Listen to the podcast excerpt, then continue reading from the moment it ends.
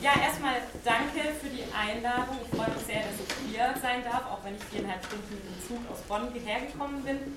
Ähm, mein Name ist Sonja Howard, ich bin Mutter von vier Kindern und ich bin, wie Sie wissen, in meiner Kindheit ähm, Betroffene von sexualisierter Gewalt geworden.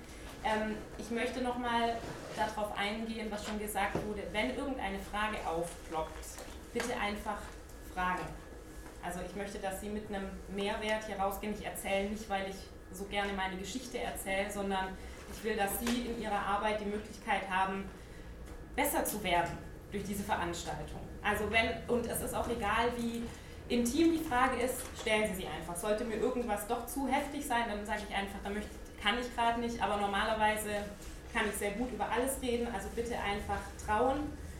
Ähm, ganz kurz zu mir, dass Sie einen groben Überblick haben über meine Geschichte. Ähm, ich bin im Alter von vier Jahren ähm, mit meinem Stiefvater eben zusammengekommen und der hat mich dann auch sofort angefangen zu missbrauchen, hat mich angefasst. Ich bin dann zu meiner Mutter und habe ihr das erzählt und wie so viele Mütter hat sie das nicht richtig wahrhaben wollen. Sie hat mir dann Jahre später erzählt, dass sie, das, ähm, dass sie ihn zwar angesprochen hat und damit dachte sie, wäre die Sache erledigt. Der Missbrauch ging weiter und zusätzlich dazu kam auch körperliche Gewalt. Er hat, ich habe noch vier Halbgeschwister, er hat uns regelmäßig verprügelt. Ähm, dazu kam noch religiöses Brainwashing, das war so eine freikirchliche Sekte.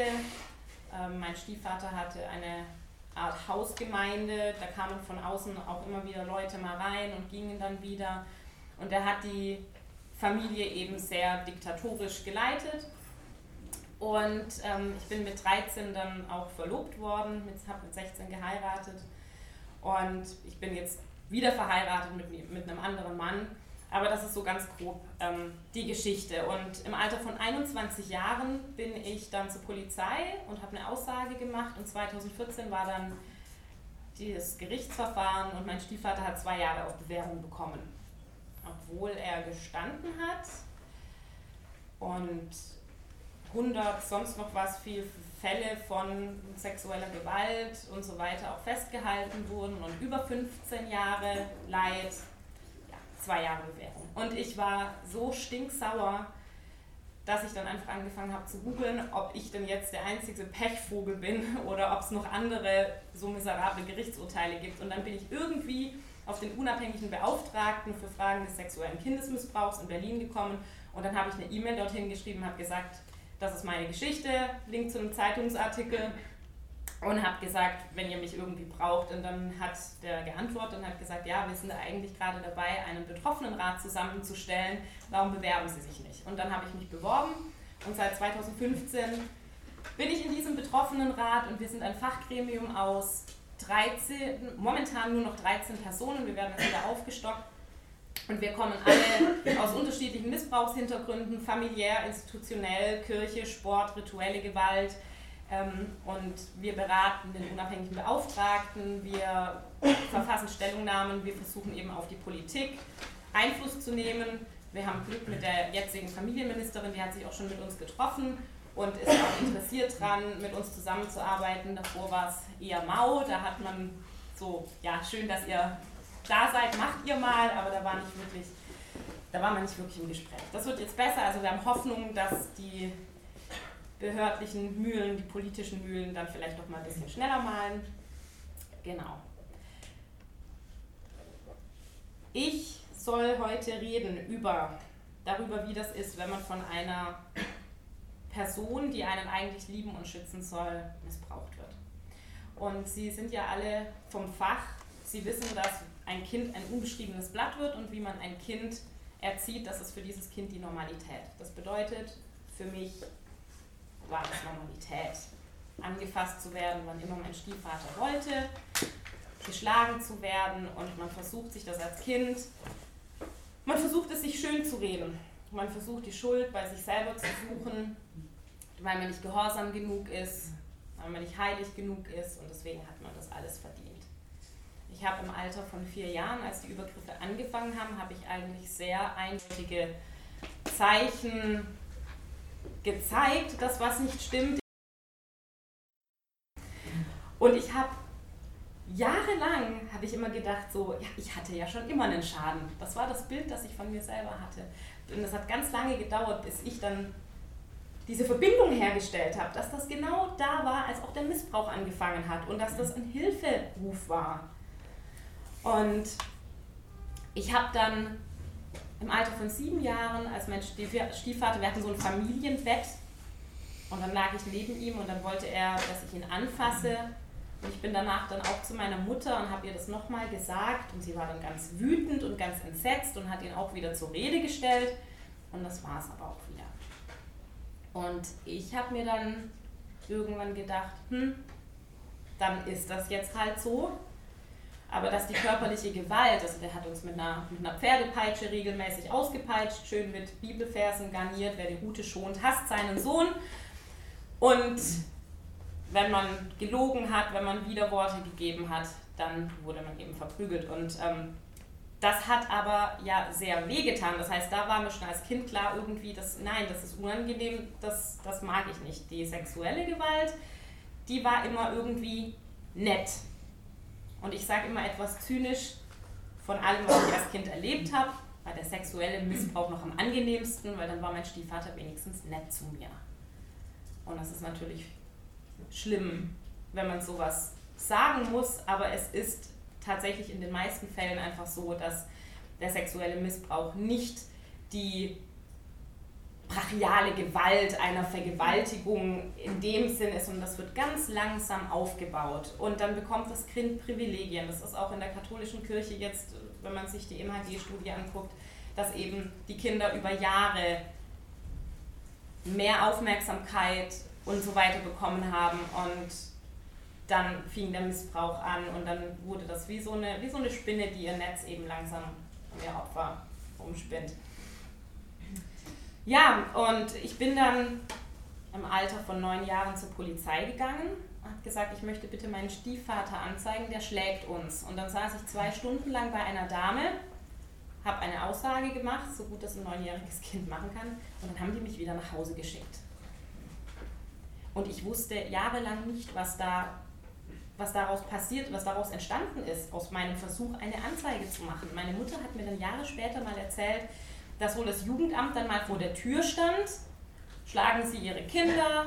Nö, tun wir nicht.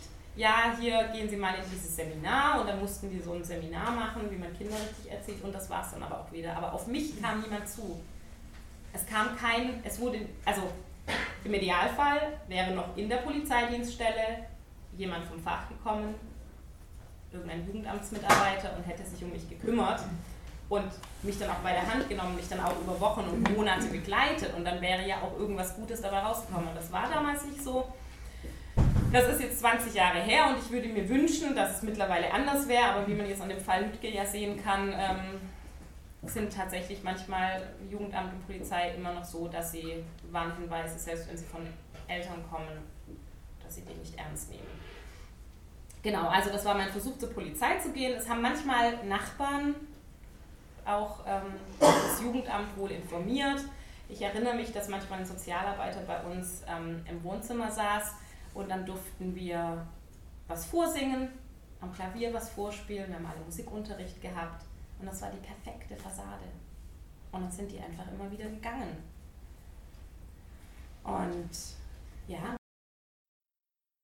ich bin in Ludwigsburg geboren, das ist bei Stuttgart, und auch dort aufgewachsen. Also schon Ballungsgebiet, definitiv, ja. Genau. Ähm ich bin dann mal zu einer Mutter von einer Klassenkameradin und saß Tränen überströmt bei ihr am Essenstisch und hat gesagt, ich will nicht mehr nach Hause, kannst du mir bitte helfen? Und sie hat gesagt, du, ich kann da nichts machen und hat mich wieder nach Hause geschickt. So, und was habe ich dann irgendwann gemacht? Ich habe irgendwann verstanden, es gibt keine Hilfe, es interessiert sich niemand für uns, es wird mich hier niemand raus retten und ich werde wahrscheinlich den Rest meines Lebens unter dem Einfluss meines Stiefvaters leben müssen.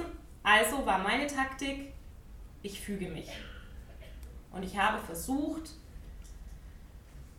alles zu ertragen, alles mitzumachen, habe dann auch die sexuellen Spielarten, die mein Stiefvater dann so erfunden hat, habe das einfach alles mitgemacht, habe mir eingeredet, dass mir das gefällt, dass ich da gerne mitmache.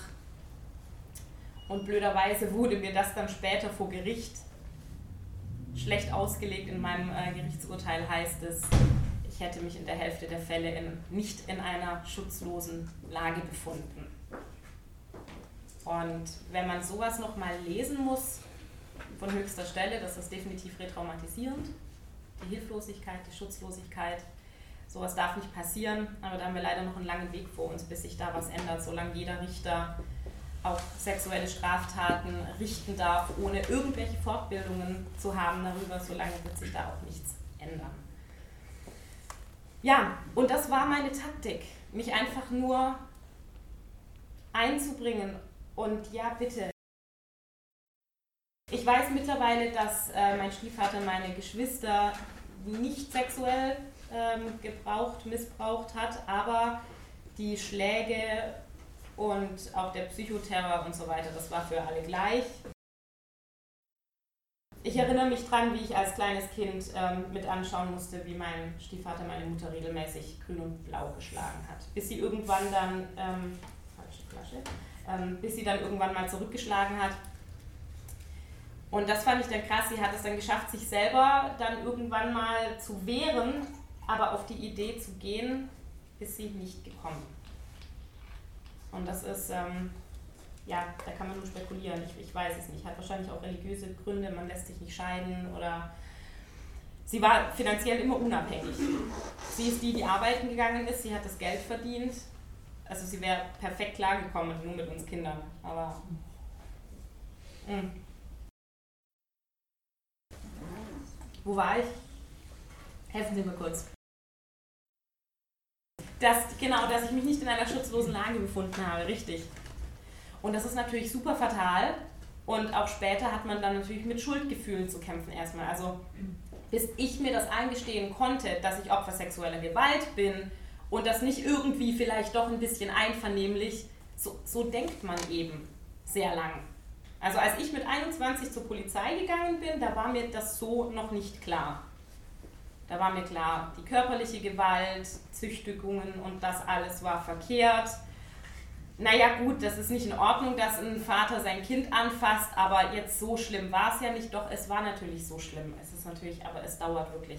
Also von allen Gewalttaten ist die sexuelle Gewalt tatsächlich das, was am längsten dauert, bis es durchsickert und ankommt, was eigentlich passiert ist.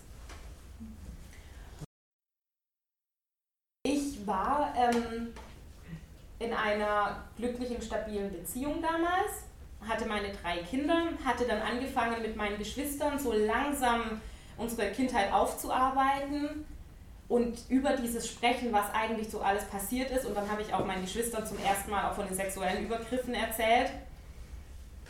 Und dann war so langsam dieses so, nee, das, das, das war nicht in Ordnung, was da gelaufen ist. Und da gibt es auch Gesetze dagegen. Und ich bin dann zur Polizei gegangen und dann wollten die mich wieder nach Hause schicken, weil irgendeine Kriminalhauptkommissarin irgendwie in einem Termin noch war. Und dann habe ich gesagt, wenn ich heute die Aussage nicht mache, dann kann es sein, dass ich nie wiederkomme. Und dann haben sie mich dann vernommen, ja.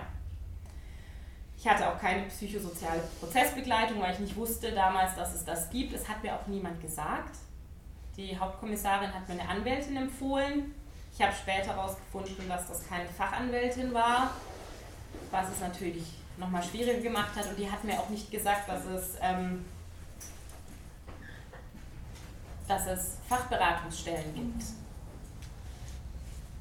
Und das ist natürlich fatal, weil ich war über diese drei Jahre Wartezeit alleine. War damals auch nicht in therapeutischer Behandlung, weil ich wusste, wenn ich mich dem stelle, dann kann es sein, dass es mich ausnockt und ich wollte ja für meine Kinder da sein. Ich wollte funktionieren im Alltag und wollte das so weit wie möglich von mir weghalten jetzt heute mit meinem Wissen und auch, was ich die letzten vier Jahre im Betroffenenrat eben auch gelernt habe, ich würde das natürlich heute ganz anders angehen. Ich würde mir therapeutische Hilfe holen, allein schon um irgendwelche Stellungnahmen zu haben, die dann sagen, ja, was die Frau Howard erlebt hat, ist wirklich schlimm und das sind die Auslöser. Ich ging naiverweise davon aus, dass wenn jemand diese Geschichte hört, dass er dann sagt, boah krass, das ist ja schrecklich.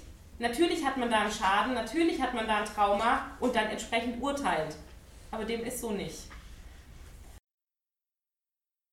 Also nach der Aussage, bis es zu dem Gerichtsverfahren kam, vergingen drei Jahre, die ich irgendwo in der Schwebe hing. Und in der Zeit hätte ich natürlich therapeutische Unterstützung gebraucht, einfach auch um das, was da kommt, ähm, schon hinwegzunehmen.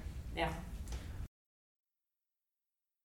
Also es gibt ja Leute, die die Haut so von den Füßen, dass die dann also körperliche Symptome haben und dann ins Krankenhaus gehen und irgendjemand dann draufkommt, dass das psychische Gründe hat und dann erst wird das alles dann aufgearbeitet und da ist dann noch eine Anzeige noch ganz, ganz weit entfernt. Ja. Die Sache ist ja die, ich würde ja selber niemandem empfehlen, eine Anzeige zu machen. Also das hat sich für mich absolut nicht gelohnt in, irgendeiner Weise. Das war noch kleine Anekdote. Drei Monate nach dem Gerichtsurteil ging Uli Hoeneß drei Jahre hinter Gittern wegen Steuerhinterziehung. Ich dachte mir nur, what? A victimless crime, wie man so schön sagt, ne? und Gefängnis und fünf Kinder, fünf Kindheiten zerstört und einfach nichts. Ja. So sollte man definitiv nicht abraten, aber man sollte den Betroffenen ganz klar machen, dass sie die Erwartungen ganz, ganz runterschrauben müssen. Erwartet nichts von dem Prozess, erwartet nicht, dass ihr gewinnt oder, also gewinn, gewinnen kann man den eh nicht, aber erwartet nicht, dass eine, dass eine Strafe rauskommt, die ihr als gerecht empfindet. Das würde ich auf jeden Fall sagen. Also die Anzeige machen, ja, allein schon, wie Sie jetzt gerade gesagt haben, dass der Täter erfasst ist und auch für, dass die Dunkelziffern mal langsam zu Hellziffern werden und so weiter, ist es wichtig. Aber nicht mit so viel Herzblut da reingehen, wie ich es damals gemacht habe, zu so jetzt nach all diesen Jahren kommt endlich jemand und spricht recht, weil das wird einfach wahrscheinlich nicht passieren. Ja muss nicht. Also eine Anzeige ist, also wenn alles gut läuft und das Jugendamt seine Arbeit ähm, gut macht, dann, wenn ich das jetzt richtig verstehe, ne, dann ist das schon so, dass dann ein Kind auch rausgenommen wird, auch ohne dass es eine Anzeige macht. Genau. Ja, ne? Ja. genau. Ja. Also ich würde überhaupt erst an Strafanzeige dann denken, wenn man natürlich komplett raus ist aus dem Täterhaushalt. Ich weiß noch, wie sie da saß und dann hat sie mir nach, nach äußeren Merkmalen, ja, hat denn die Sonne geschienen, welche Jahreszeit war denn? Und dann sagt ich, es war einfach immer. Mein Stiefvater hat jeden Tag geschrien, er hat uns jeden Tag geschlagen und manchmal hat er mich halt zwischendurch missbraucht. Das war ein, ein Sumpf. Die ganze Kindheit ist ein Sumpf. Und da wabern manchmal irgendwelche Erinnerungen hoch und manchmal auch nicht. Und ich habe ich hab keine Jahreszahlen, ich habe überhaupt nichts. Und das ist natürlich auch ein Anzeichen von Trauma, ganz klar. Ne? Ähm, und das geht tatsächlich meistens so, wie Sie jetzt gerade gesagt haben. Die meisten Missbrauchsfälle sind langanhaltend, mehrere Jahre, ganz nett anfangend und langsam aufbauend. Ja. Und man trennt das ja dann auch irgendwann ab. Ich habe ja, in den, ich habe ja in der Schule, wir hatten auch das Thema Kinderrechte, aber diese Kinderrechte, die galten nur für andere Kinder, die galten für mich nicht, das war mir völlig klar. Und wie man da reinkommt, ich habe die Lösung noch nicht gefunden, wie man solche Kinder in dem Moment, in dem sie in einer Missbrauchssituation sind und es ihnen aber nicht bewusst ist, wie man das irgendwie aushebeln kann. Ähm, in der vierten Klasse hat mich meine Lehrerin angesprochen und jetzt haben wir irgendeinen Lehrer, Lehrerin hier. Okay. Bitte gut zuhören. Nein, es war eine ganz liebe Frau. Es war im Schwimmunterricht. Und die hat mich vor meinen Klassenkameraden zur Seite genommen und gefragt, Sonja, was sind denn das für Striemen da an deinem Hintern und an deinen und dann habe ich ihr irgendeine Story vom Pferd erzählt mit den Inlinern ins Gebüsch und dann hat sie noch mal ganz ernst geguckt und gesagt, wirklich? Und dann sage ich ja, weil ich habe schon gesehen, wie meine ganzen Klassenkameraden anfangen zu tuscheln. Sonja wurde von Frau Wachter zur Seite genommen. Was ist, hat sie was ausgefressen? Und ich wollte einfach nur ganz schnell von meiner Lehrerin weg, mhm. um meinen Klassenkameraden zu erzählen, dass ich nichts falsch gemacht habe. Also, wenn man sowas anspricht, dann nur, wenn das Kind Ruhe hat, wenn niemand anders das mitbekommt, sonst geht der Schuss nach hinten los. Und ähm, da ist auch nichts draus. Ich bin einmal, dann war ich zehn, Da bin ich zu meiner Oma abgehauen, habe mich bei ihr verschanzt. Das war nachdem mein Stiefvater mich ganz schlimm verprügelt hatte, sodass dann auch die Haut aufgeplatzt ist. Und dann bin ich habe ich mich bei meiner Oma verschanzt. Mein Stiefvater hat die Polizei gerufen, weil er wollte, dass sie mich rausrückt. Und hat meine Oma gesagt, nein, kommen Sie mal rein, ich muss Ihnen was zeigen. Und dann standen da diese zwei jungen Polizisten und haben mich gebeten, mich doch mal, dass ich mich doch mal bitte ausziehe. Stand ich da im Wohnzimmer bei meiner Oma nackig und die haben dann Fotos gemacht von den Hunden. Haben dann gesagt, okay, ähm, du darfst jetzt erstmal bei deiner Oma bleiben. Und das war's. Als ich im Rahmen meiner Anzeige wissen wollte, was denn damals draus geworden ist und angerufen habe bei der Polizei Ludwigsburg, beziehungsweise meine Anwältin hat das gemacht, dann hieß es, ja, die Akten werden nach zehn Jahren vernichtet. Ja. Damit war es Ja. Ich konnte dann nicht mal, ich konnte nicht mal zurückgehen und gucken, wer war denn da eigentlich da. Ich hätte das ja auch gebraucht für mein Verfahren alles, ne? Mhm. War einfach alles weg. Mhm. So schlimm es sich anhört, aber es ist einfach so. Es geht über mehrere Jahre und dann lieber wirklich vernünftig und vor allem immer mit dem Kind gemeinsam. Also wenn ich mir überlege, wie oft ich mir versucht habe, Hilfe zu holen, natürlich gut, ich habe keine Hilfe bekommen, aber selbst wenn irgendjemand irgendwas gemacht hätte, ich hätte ja informiert werden wollen als Kind. Wenn ich mich, ich meine, überhaupt die Tatsache, dass ein Kind kommt und sich irgendjemand anvertraut, das kostet schon so viel Mut und Energie, und dann muss man das Kind wirklich auch an die Hand nehmen und sagen, wir machen das jetzt gemeinsam. Egal, was du machen willst und ich gehe mit dir mit. Und das ist eine große Verantwortung. Ist auch in dem Moment so, aber ein Kind wird ja auch älter und irgendwann realisiert dieses Kind, dieser Jugendliche dann später, spätestens als Erwachsener, irgendwann kommt dann der Moment, wo man kapiert, nee, das ist kein netter Mensch gewesen. Und man kann es aber auch, wir haben tatsächlich einen äh, Betroffenen bei uns im Betroffenenrat, bei dem das so war, ganz schreckliches Elternhaus und dann so der nette, der nette Onkel von nebenan quasi. Ähm, und als das dann eben rauskam, dass er missbraucht wurde, das war für ihn damals, er hat das auch gesagt, für ihn war das total schlimm natürlich. Aber er hat gesagt, man kann das gar nicht auffangen, man kann das nicht abfedern. Man lernt dann irgendwann, dass es Menschen gibt, die nett sind und einen trotzdem nicht missbrauchen. Aber das dauert einfach Zeit und es hilft auch gar nichts, das irgendwie ne, so ein bisschen puffern zu wollen, weil okay. das bisschen Nettigkeit von diesem Menschen macht eben diese Gewalttat nicht. Ne? Ja, richtig. Aber natürlich für das Kind ist das in dem Moment schwer zu begreifen, aber da, da muss es durch. Und nach dem, was das Kind dann schon erlebt hat, dann überlebt es das auch noch. Ja. Also ich glaube als erstes ist es auch eine Charaktersache. Mhm. Ich war schon immer auch vom Typ her so Rebello. Eine Schwester okay. von mir, die war immer, die hat am wenigsten abgekriegt, die war eigentlich das perfekte Kind und sie macht sich jetzt heute da Vorwürfe deswegen und sagt, Mensch, du hast wenigstens rebelliert.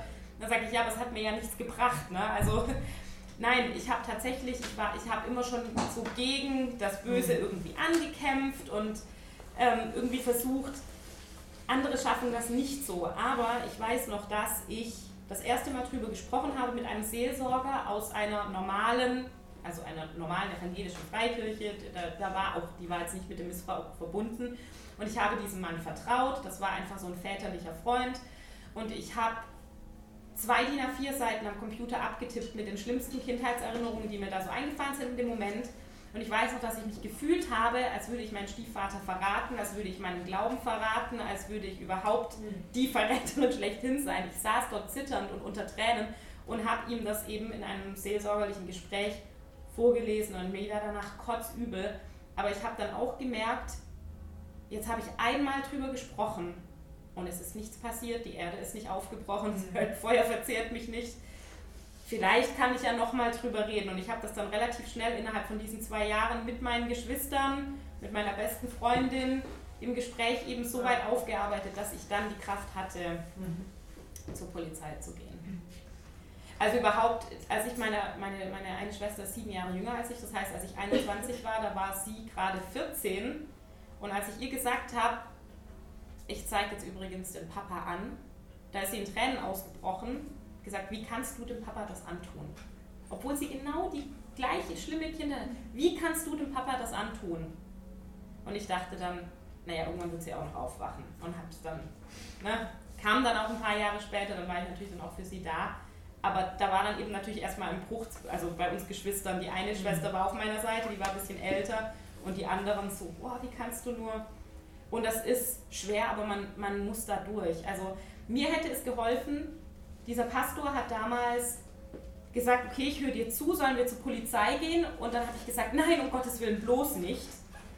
Wenn er ein bisschen mehr mir klar gemacht hätte, dass das absolut falsch ist, was mir passiert ist und dass es dafür keine Rechtfertigung gibt, dass egal welcher Bibelvers mein Stiefvater zitiert hat, dass das nichts mit Gott und irgendwie zu tun hat, wenn er das mir klarer gemacht hätte, hätte ich wahrscheinlich noch früher den Mut gehabt, zur Polizei zu gehen, vielleicht sogar mit ihm zusammen. Also es ist nicht damit getan, was zu hören, betroffen zu sein, zu sagen, boah, das ist aber schlimm und, ne, und wir reden da jetzt drüber, sondern ruhig auch ein bisschen aufgebracht, also das auch zeigen so, das ist komplett falsch, das ist nicht in Ordnung. Weil das musste ich mir, das, das musste ich mir quasi selber beibringen, weil das so nie irgendjemand ausgesprochen hat.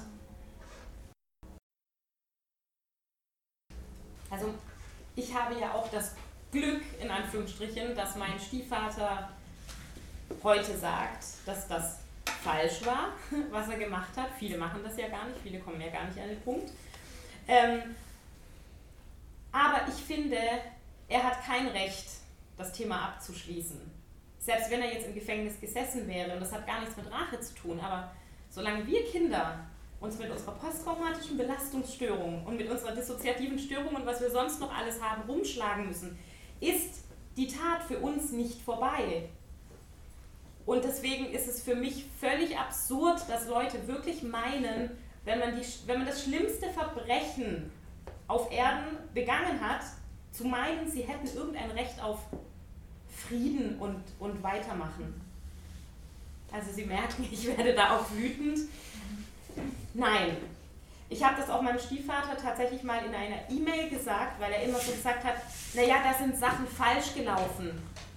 Sag ich, da sind nicht Sachen falsch gelaufen. Dir ist nicht mal die Hand ausgerutscht. Nein, da kann man sagen, okay, sowas ist ein Fehler, der passiert ist. Das Kind ist jetzt nicht traumatisiert deswegen, es ist trotzdem gut aufgehoben. Aber über Jahre Missbrauch und Gewalt und das ist sowas von widerlich. Nee. Ah.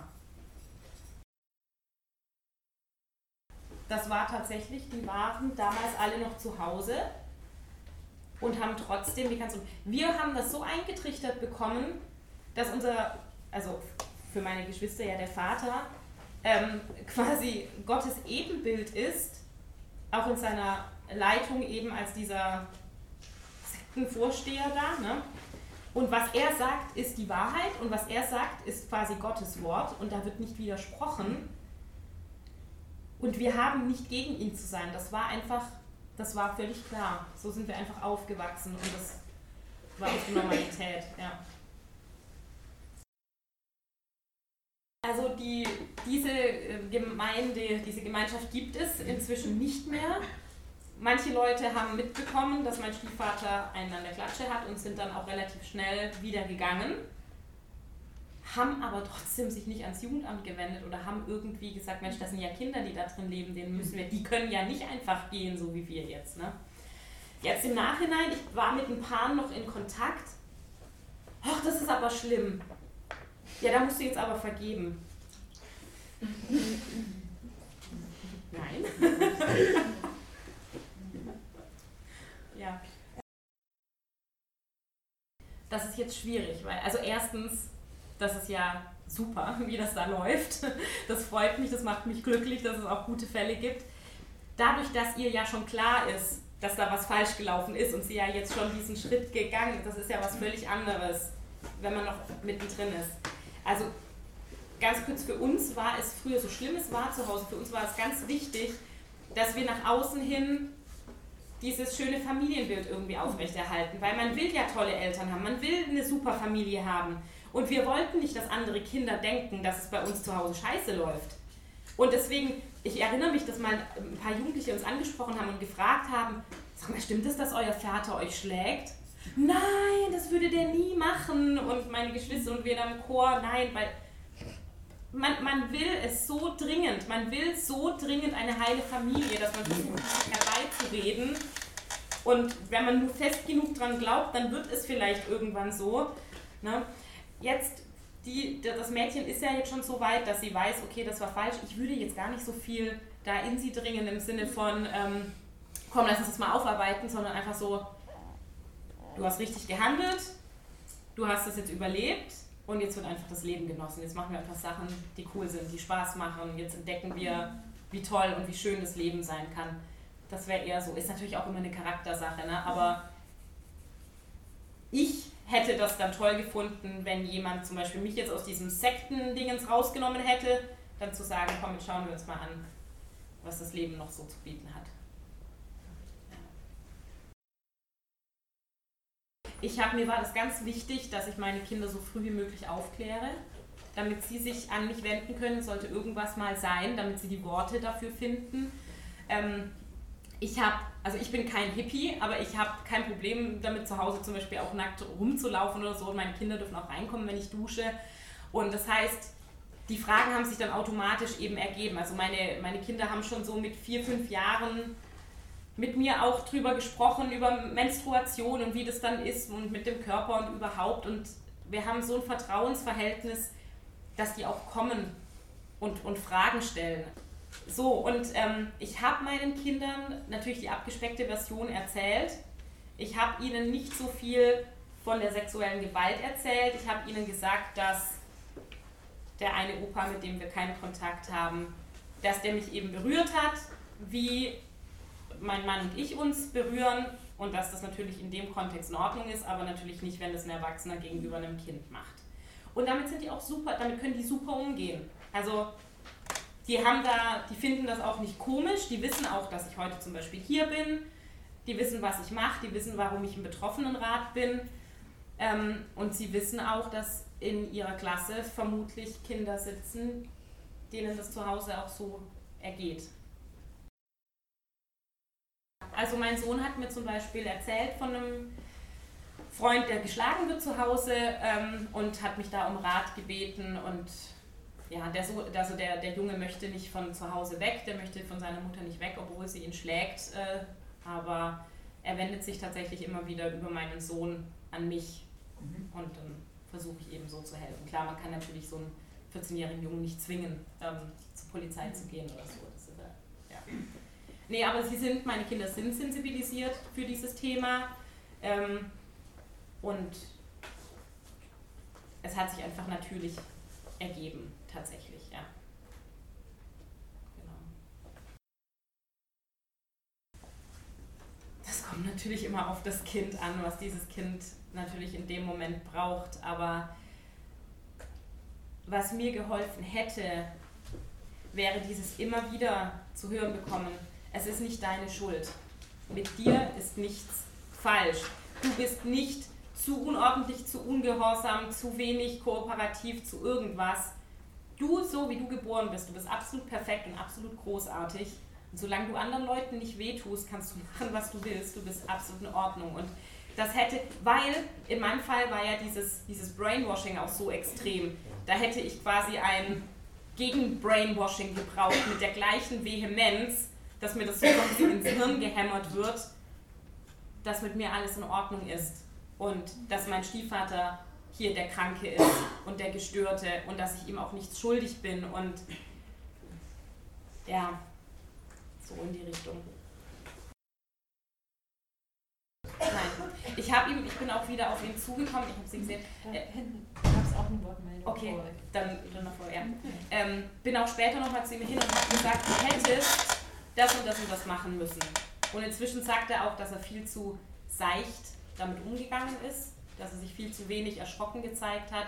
Gesagt, er hat sich so natürlich gefühlt, aber er war dann auch erstmal so wie gelähmt und dachte so, hm, wenn ich jetzt hier zum Beispiel in Tränen ausbreche, das hilft ja der Sonja dann auch nicht, hätte mir vielleicht doch geholfen. Menschliche Reaktionen zeigen. Das ist ja total zum Kotzen, wenn man sowas hört. Und dann darf das Kind das auch merken. Das ist nämlich schon, das, da fängt schon die Heilung an, wenn man sieht, wie andere reagieren, wenn man seine Geschichte erzählt. Das ist auch für mich immer noch heilsam, wenn ich sehe die Betroffenheit in den Augen anderer Menschen. Das verbindet mich quasi mit meinem inneren Kind von damals. Ja. Was ich nur weiß, ist, dass es immer Fenster gibt. Gerade in so einer langanhaltenden Missbrauchsgeschichte. Es gibt Fenster, da ist dem Kind klar, zu Hause stimmt irgendwas nicht und wenn das gerade offen ist, dieses Fenster, dann hat man die Chance, tatsächlich auch was zu ändern. Aber die meiste Zeit, wie ich vorhin schon gesagt habe, versucht das Kind, sich zu integrieren, die, das als Normalität zu akzeptieren. Und also ich hätte, wenn ich so ein Stück gesehen hätte, ich hätte das nicht verbunden mit dem, was zu Hause passiert. Vielleicht in dem Moment, vielleicht wenn das gerade in dieser, also zum Beispiel am Tag oder in der Woche, nachdem ich da bei meinem Stiefvater im Bett lag und ihn anfassen sollte, ich erinnere mich einfach an diese Szene und deswegen denke ich, wenn ich das kurz danach gesehen hätte, dann vielleicht, ja, dann hätte ich vielleicht diese, diese Connection hergestellt. Aber wenn das jetzt so zwei Jahre danach irgendwie, dann, weil man, man verdrängt das ja auch als Kind. Und vor allem, wenn das Kind sich jemanden suchen muss, das ist schon immer ganz schwierig. Also es sollte eigentlich schon jemand da sein, dem das Kind vertraut und dass das Kind in einem anderen Kontext kennt und gern hat und dann irgendwann kann man sich öffnen. Aber ich wäre meiner Lebtag nicht zu jemand hingegangen, wo ich denke, hm, dem kann ich vielleicht vertrauen und hätte dann mal einfach da ausgepackt. Also das, diese Vertrauensbasis muss erstmal. Ja. ja? Das ist ja genau das, was ich vorhin gesagt habe. Das habe ich noch nicht, dieses nicht, Rätsel habe ich noch nicht gelöst. Ja, okay. Das ist so schlimm, weil diese diese Schutzmechanismen in dem Kind eigentlich dem Kind schaden, aber ich weiß nicht, wie man das, äh, wie man das ausschalten kann. Es gibt auch, es gibt tatsächlich auch Kinder, also wir haben ja im Betroffenenrat auch mit sehr, sehr vielen Betroffenen zu tun. Wir haben auch Kongress, äh, Kongresse schon gemacht und ähm, es gibt die, die das hören von außen und sagen, das ist bei uns zu Hause. Das ist natürlich, aber es ist nicht die Mehrzahl. Also bei den meisten ist es, das sind dann aber auch meistens Fälle, die tatsächlich so einzeln klar benennbar sind. Das ist nicht, wenn das dieser, dieser Sumpf dann ist. Ja. Definitiv. Ich finde, diese, ich finde diesen Ratschlag falsch. Ich habe vor drei Tagen ein Interview gehabt mit einem, mit einem Studenten, der auch für seine Masterarbeit das macht. Und ich habe auch gesagt, zeig das, weil diese professionelle Distanz also mir hat die nicht geholfen und auch andere Betroffene, die fühlen sich dann nicht ernst genommen, die denken sich, wie kann man denn so kalt bleiben, wenn man sowas hört? Das ist eher ein Stressfaktor. Also, wenn Sie reagieren möchten, dann bitte, bitte tun Sie es. Ja. Mir persönlich hat am meisten geholfen, als ich den Mut hatte, mich zum Beispiel meiner Kindheitsfreundin anzuvertrauen ich habe ich hab mich ja geschämt für das, was mir passiert ist. Aber das war tatsächlich das, was mir dann am meisten geholfen hat, mit meinen engsten Freunden drüber zu reden, ihre menschliche Reaktion, weil die ja auch gar nichts Professionelles in die Richtung überhaupt eingetrichtert bekommen haben und einfach nur als Menschen reagieren. Das hat mir am meisten Heilung verschafft. Oder auch mit meinen Lebenspartnern dann mhm. ähm, darüber zu sprechen. Und ich mache das auch heute noch. Ich rede auch heute noch mit meinem Mann drüber, wenn mir irgendwie unter der Dusche irgendein Gedanke kommt und dann kann ich mit ihm darüber sprechen und das ist mehr, das bringt tatsächlich mehr als jede Therapie. Also ermutigen am besten die Erwachsenen, sich einfach tatsächlich Freunden anzuvertrauen. Die verkraften das, also meiner Erfahrung nach verkraften die das sehr gut und sind tatsächlich auch meistens eine Stütze und Hilfe. Ich hatte einen Therapeuten, wo man gemerkt hat, der denkt, er hat sich alles ein bisschen angelesen und damit weiß er alles. Also er hatte nicht diese Grund, Demut, also diese demütige Haltung im Sinne von, jede Geschichte ist anders, jeder Mensch ist anders und jeder Mensch, den ich treffe, der kann mir auch wieder was beibringen. Und das hat mir zum Beispiel bei diesem einen Typen total gefehlt, weil der wirklich da saß, wie so, ich habe alles schon. Ach, das, ach, ihre Geschichte ist ja, ja, ich hatte schon ganz viele solche. Sowas hilft nicht. So weit, so weit wollte ich gar nicht gehen. Nein, es ist gut, dass Sie das sagen. Da habe ich mich vielleicht falsch ausgedrückt, falls es jemand sonst noch. Da ging es so um quasi um dieses Erstgespräch. Äh, natürlich im Prozess, bitte. professionell sein, natürlich im Sinne von, ich bin die Starke oder der Starke und ich halte dich und wir machen das Genau, jetzt gemeinsam. Das ist Genau. natürlich, ja, ganz klar. Ich bin irgendwann weg von, von der Religion allgemein. Nenne mich jetzt einen hoffnungsvollen Atheisten. Also ich habe das weg und, hab, und damit kam dann auch der Gedanke, ich habe nur dieses eine Leben, eventuell, also ich weiß nicht, ob es danach noch was gibt, aber sollte ich nur dieses eine Leben haben, dann möchte ich es bitte auskosten und zwar so viel wie möglich. Und ich habe ein Recht dazu, die Jahre, die mir noch bleiben, einfach zu genießen. Und das habe ich mir so, diesen Wunsch hatte ich in mir und nach diesem Wunsch baue ich mir jetzt quasi mein Leben und natürlich gibt es, ich habe immer noch Rückschläge, ähm, aber die Rückschläge werden zeitlich immer kürzer, ich komme immer schneller aus dem Loch wieder raus und ich habe einfach diese Hoffnung, dass es irgendwann wirklich nur noch so kleine Ditchers sind und ansonsten ist einfach alles smooth und einfach dieser, ich habe ich hab diesen Lebenshunger, ich habe diesen Lebenswillen. Und ich weiß, ich kenne ganz viele Betroffene, bei denen ist das kaputt gemacht worden und ich weiß auch nicht, wie man da, wie man den anzünden kann, wieder diesen Lebenswillen. Ich weiß es nicht. Aber bei mir war, kommt das irgendwie aus tief innen. Ja. Prima. Ja, viel, ja. Danke, Ja, das hat doch jetzt richtig gut funktioniert Ja, mit dem genau. Interaktiven Genau. hier. Das war super. Genau. Wir haben jetzt zwar überhaupt nicht mehr so viel über jetzt als Erwachsene darüber, also wir haben jetzt nicht über so viel gesprochen, wie es jetzt auf dem Flyer stand, aber ich fand, es war jetzt sehr gut und vielen Dank, dass Sie sich so aktiv beteiligt haben und wirklich Fragen gestellt haben. Und ja, ich hoffe, es hat Ihnen auch gut getan und gefallen. Also mir definitiv. Dankeschön. Ja.